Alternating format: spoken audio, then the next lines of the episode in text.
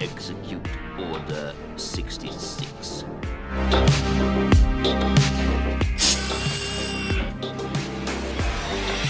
Marty! You've got to come back with me! Where? The future! Okay, motherfucker.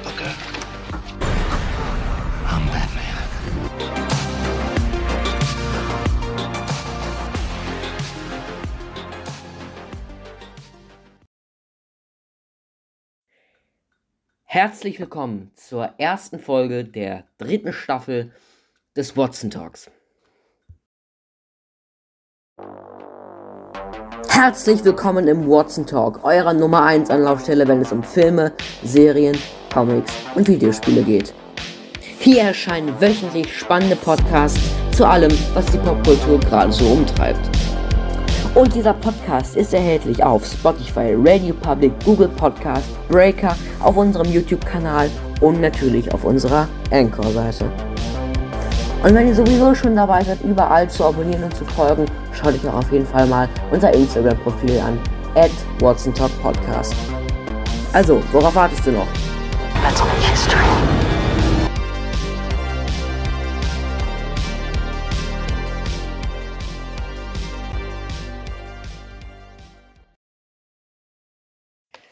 Ja, herzlich willkommen in Staffel 3 des Watson Talks. Wie ich schon in der letzten Folge der zweiten Staffel angekündigt hatte, wird es heute um meine Top 5 Filme gehen, die ich 2022 gesehen habe. Zum ersten Mal gesehen habe. Nicht die da erschienen sind, dafür habe ich da einfach zu wenig gesehen und nicht so viele gute. Und wie auch schon erwähnt, werden wir nächste Woche am 13. Ähm, über Filme reden, auf die ich mich 2023 freue. Ähm, wie gesagt, das hier ist kein Ranking. Das sind einfach nur die fünf besten Filme, die ich dieses Jahr gesehen habe. Und zu, äh, ich überlege gerade, zu zwei von diesen Filmen habe ich sogar eine eigenständige Kritik gemacht in, in voller Länge. Die könnt ihr euch dann bei Interesse auch nochmal äh, anhören. Die verlinke ich dann. Äh, mal gucken, vielleicht verlinke ich die unten oder irgendwie so. Ähm, fangen wir an mit The Batman. Ähm, der Regisseur Matt Reeves hat diesen Film äh, inszeniert. Er ist FSK 18, erschien am 3.3.2022 und hat in den Kinokassen sieb, sieb, äh, 70, 770,8 Millionen US-Dollar eingenommen. Wir haben im Cast Robert, Pattinson, Zoe Kravitz, Paul Dano, Colin Farrell, Jeffrey Wright ähm, und noch viele andere. Und es geht im Prinzip darum, es ist das zweite Jahr von Batman in Gotham und er sucht die Korruption in Gotham und was seine Familie damit zu tun hat, da, dass äh, die Waynes nicht so die weiße Weste haben. Das weiß man auch in den Comics und weiß man, weiß man ja oder weiß man halt, oder nicht, nicht jeder, aber das, das ist halt, weiß man halt. Und ähm, da gleichzeitig kommt dann noch eine Reihe von Morden eines Serienmörders äh, mit Rätseln. Und dieser Serienmörder hinterlässt halt grausame Rätsel. Also jeder Kenner wird da sofort an den Riddler denken. Das ist natürlich auch der Riddler. Ähm, und ja, es ist einfach ein, ein fantastischer Film. Der Film hat mich auch unfassbar an einen anderen Film erinnert, der auf der Liste ist, und zwar Seven. Ähm, es regnet die ganze Zeit, er ist absolut stimmig und man, man ist da ähm, wirklich, wirklich äh, in diesen Bann gezogen von, von, der, von der Stimmung, die in dem Film äh, herrscht und man, man will halt einfach das, das alles aufsaugen und es, es fühlt sich wie eine richtig, richtig düstere äh, Comic-Verfilmung an und der Film hat für mich fast mehr Aspekte eines, äh, eines Noir-Thrillers, eines äh, Film-Noir-Thrillers, eines Krimis, nicht eines Krimis, aber eines Thrillers, wie halt Seven als eines Superheldenfilms. Ähm, und man, man, also als ich diesen Film gesehen habe, und ich habe ihn leider erst einmal gesehen, weil ich es einfach nicht geschafft habe. Ansonsten war ich also wie, also war ich wie paralysiert. Das war einfach nur ähm, ein Erlebnis, das man, das niemandem vorenthalten werden sollte. Und das, das kann ich, also einfach, ähm, ja, es ist wirklich ein Fest für jeden Batman-Fan. Es gibt gute Action-Szenen, äh, gut inszenierte, nicht zu viele. Die Handlung ist packend. Er ist wohl ein bisschen lang, das ist das Einzige und verliert sich gegen Ende so ein kleines bisschen. Aber ansonsten, ähm, die Musik stimmt, es passt alles und die Stimmung, die dieser Film äh, bringt, ist einfach so absolut genial und hat da auch die Nase, würde ich sagen, vorne. Auch, auch der Dark Knight-Trilogie äh, die Stimmung, rein von der, von der Stimmung, ist der Film also auf einem Niveau wie Blade Runner. Nicht, weil er dieselbe Art von Stimmung erzeugt, aber da die Intensivität der Stimmung, die er erzeugt. Und man kann ihn natürlich auch mit Blade Runner teilweise vergleichen, weil es regnet halt die ganze Zeit und es ist einfach dieses, äh, dieses Film Noir. Ähm, Film Noir, also Wahnsinn. Ich, zu dem Film habe ich auch eine, ich glaube, zweistündige Kritik gemacht. Kann das sein mit Juni oder J. Ping, je nachdem, wie ihr wollt. Ich weiß immer nie, was ich, was ich da sagen soll. Ähm, ich sage einfach J. Ping. Ähm, die könnt ihr euch ähm, gerne anhören. Ich weiß nicht mehr, ich glaube, ich habe dem Film da 10 von 10 Punkten gegeben. Jetzt beim Rückdenken bin ich immer noch bei soliden ähm, 9 von 10 Punkten, weil, wie gesagt, gegen Ende verliert er sich ein kleines bisschen. Aber ähm, ich, ich, meine, da kann man nicht viel rummeckern. Der Film ist also eine Wucht und eine Empfehlung für jeden. Ne? Also, ja. Ich gucke auch gerade nochmal, wie lang The Batman-Kritik geht. 12 Stunden, 12 Minuten. Das war wirklich eine ausgiebige Kritik. Äh, hört euch die gerne an. Da machen wir aber direkt mal mit einem anderen Film weiter, der so gar nicht dazu passt, nämlich dem Film Marriage Story von Regisseur Noah Bauchmann, Baum, nee, Baumann, Baumbach, so rum. Ähm, ist FSK 6 freigegeben, erschien am 21.11.2019. Das Drehbuch ist ebenfalls von Noah Baumbach und der Cast ist einfach, also wahnsinnig. Wir haben Adam Driver, Scarlett Johansson, ähm, wir haben ganz, ganz viele wunderbare Schauspieler. Ähm, wir haben Laura Dern. Ich hoffe, ich habe das richtig. Ich kann mit Namen kann ich, da wisst ihr wahrscheinlich, habe ich absolut, bin ich einfach scheiße, kann ich gar nicht. Äh, in dem Film geht es um den, um das Ehepaar Charlie und Nicole. Ähm, Bar Barbara heißen die, meine ich, die in New York wohnen und Charlie ist Regisseur am Broadway und Nicole ist ähm, Schauspielerin und das ist das, das Dream-Team, aber sie entscheiden sich halt letzten Endes getrennte Wege zu gehen und ähm, Nicole möchte wieder nach Los Angeles äh, an Filmsets und ähm, Charlie fühlt sich seiner New Yorker Truppe, dem Broadway, einfach hinzugezogen, also möchte bei dem bleiben und möchte einfach in New York sein Leben weiterführen. Und es entsteht einfach der Kampf, wie die mit Anwälten darum kämpfen. Die Frage bleibt nämlich noch, wo soll Sohn Henry, nämlich noch ein Sohn, ähm, bleiben? Und es ist einfach ein wahnsinnig toller Film. Es ist, man, man, man, man hat Mitleid, man, man, man freut sich mit den Charakteren, man lacht mit ihnen, man weint mit ihnen mehr oder weniger. Man ist bei denen dabei, man ist drin äh, man hat das Gefühl, man erlebt alles mit denen, man ist hautnah dabei. Ähm, es ist einfach wahnsinnig spannend. Es zeigt die auch, was, was diese, diese Scheidung auch macht und dass beide eigentlich in einem freundlichen Verhältnis verbleiben wollen, wie der Sohn sich wohl oder übel vom Vater entfremdet und alles. Und es ist einfach ein absolut empfehlenswerter Film mit auch witzigen Passagen, mit Humor.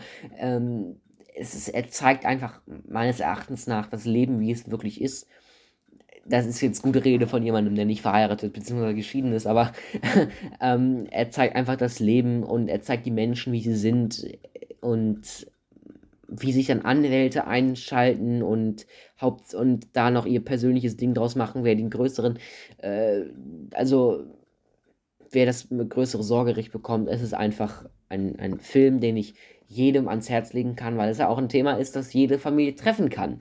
Ne? Und es ist nicht, es ist nichts, das niemanden berührt. Zum Beispiel meine Mutter und, und mein Vater, beide, ich bin kein Scheidungskind, aber beide sind Scheidungskinder und deswegen war für die der Film halt auch ähm, was, was äh, Besonderes oder was, was, äh, was, ähm, ja, was, ja, einfach ein Film, der, der sie auch berührt hat, weil, weil er einfach für sie auch nah am Leben, am Leben dran liegt. Ne? Also ich bin da auch da hier bei 9 von 10 Punkten, weil die Charaktere sind, es ich habe kaum was auszusetzen.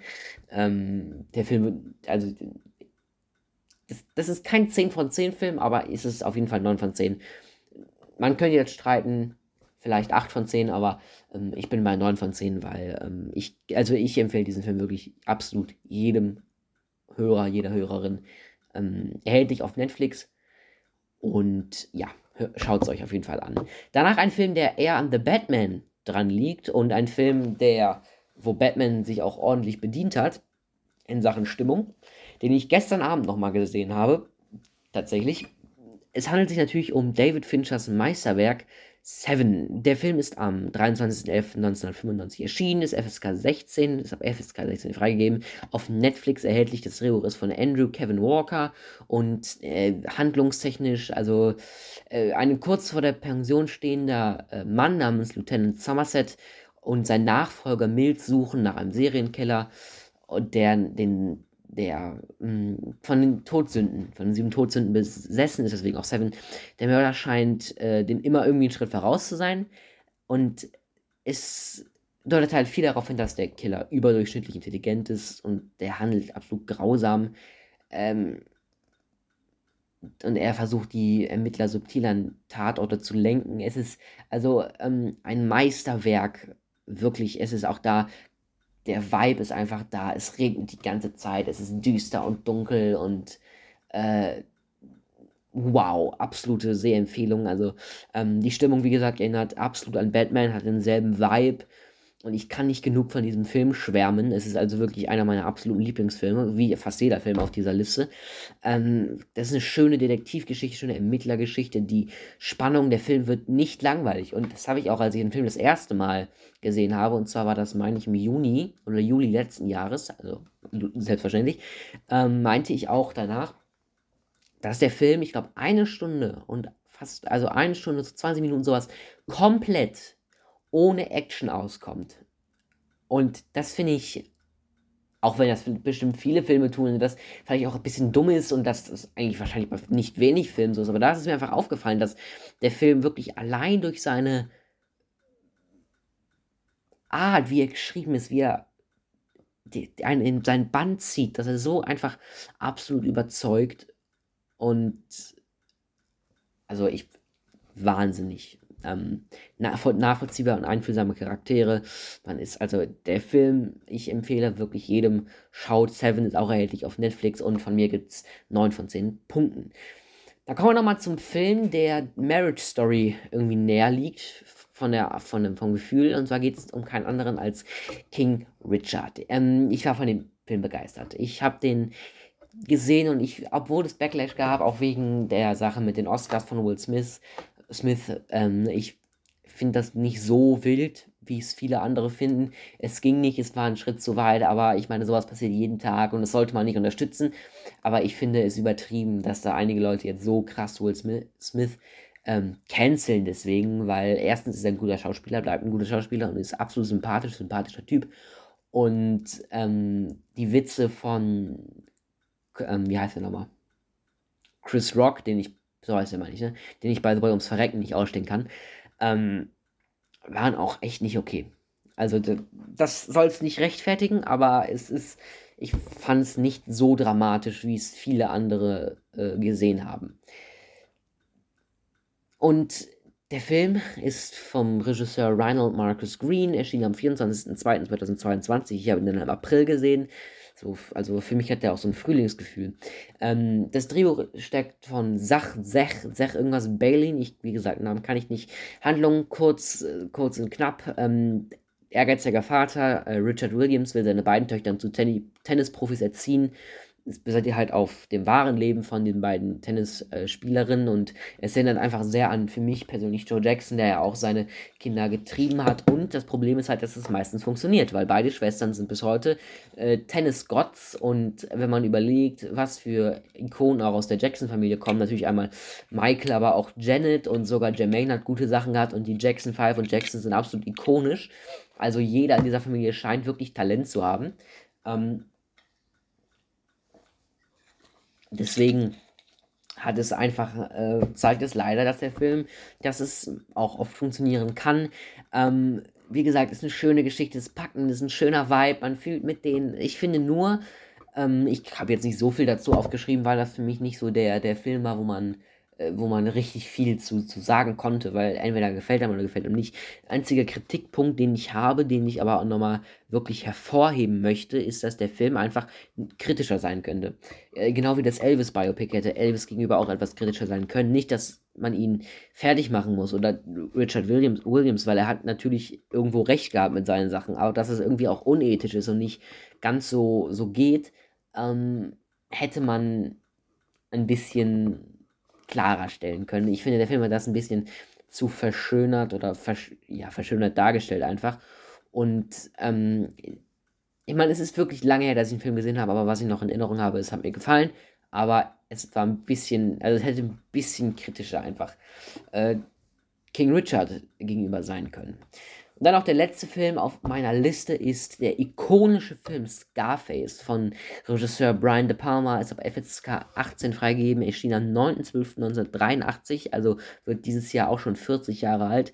Das Drehbuch ist von Brian De Palma und Oliver Stone. In der Handlung, ja, im Jahr 1980 bewegt Fidel Castro, keine Ahnung, die Auswanderung von 125.000 Kubanern. Einer von ihnen ist Ex-Häftling Tony Montana. Ähm, er hat keinen Bock mehr auf Aushilfsjobs als Tellerwäscher und startet in seiner Freiheit eine große Karriere. Mit äußerster Brutalität und großem Geschick ähm, sticht er seinen Konkurrenten aus. Ich kann nicht mehr reden. Und etabliert sich als Drogenbaron. Doch Geld, Macht und Drogenkonsum steigen ihm bald zu Kopf. Der Abstieg beginnt. Und der Film hat mich unfassbar an Uncut Gems erinnert. Packende Handlung, gute Charaktere, grandioses Meisterwerk. Ähm, die Stimmung dieses Films, man wird nervös, äh, je länger man drüber nachdenkt. Es ist wirklich wie Uncut, je länger man im Film drin ist. Und äh, Uncut Gems hat sich natürlich auch, würde ich sagen, große Stückchen da rausgeschnitten. Und es wird alles immer wirrer, die Drogen werden immer mehr, alles wird wahnsinniger, der Größenwahn steigt an.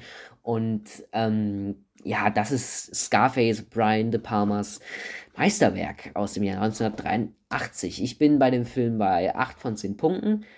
Ähm, es ist ein guter Film, es ist ein schöner Film und ich empfehle jeden, jedem, ist auch auf Netflix verfügbar. Und ich habe dazu eine ganze Kritik in voller Länge ähm, hochgeladen in der letzten Staffel im letzten Jahr. Und ich kann euch auch eben raussuchen, welche Folge das war.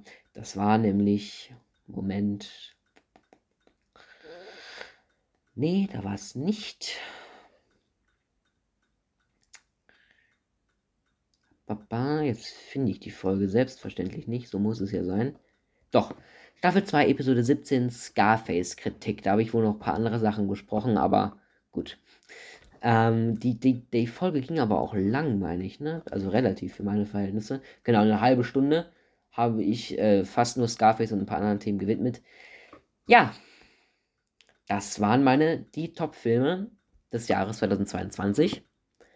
Äh, und weil ich heute so gut drauf bin, mache ich jetzt vielleicht noch eine Runde Flashback mit einfach nur einem, einem Film, den ich besprechen möchte, weil ich nur einen gesehen habe. Ich habe Seven gestern, wie gesagt, nochmal gesehen, aber darüber brauche ich jetzt nicht nochmal zu sprechen. Wir sehen uns nach dem Flashback-Intro wieder. Bis gleich.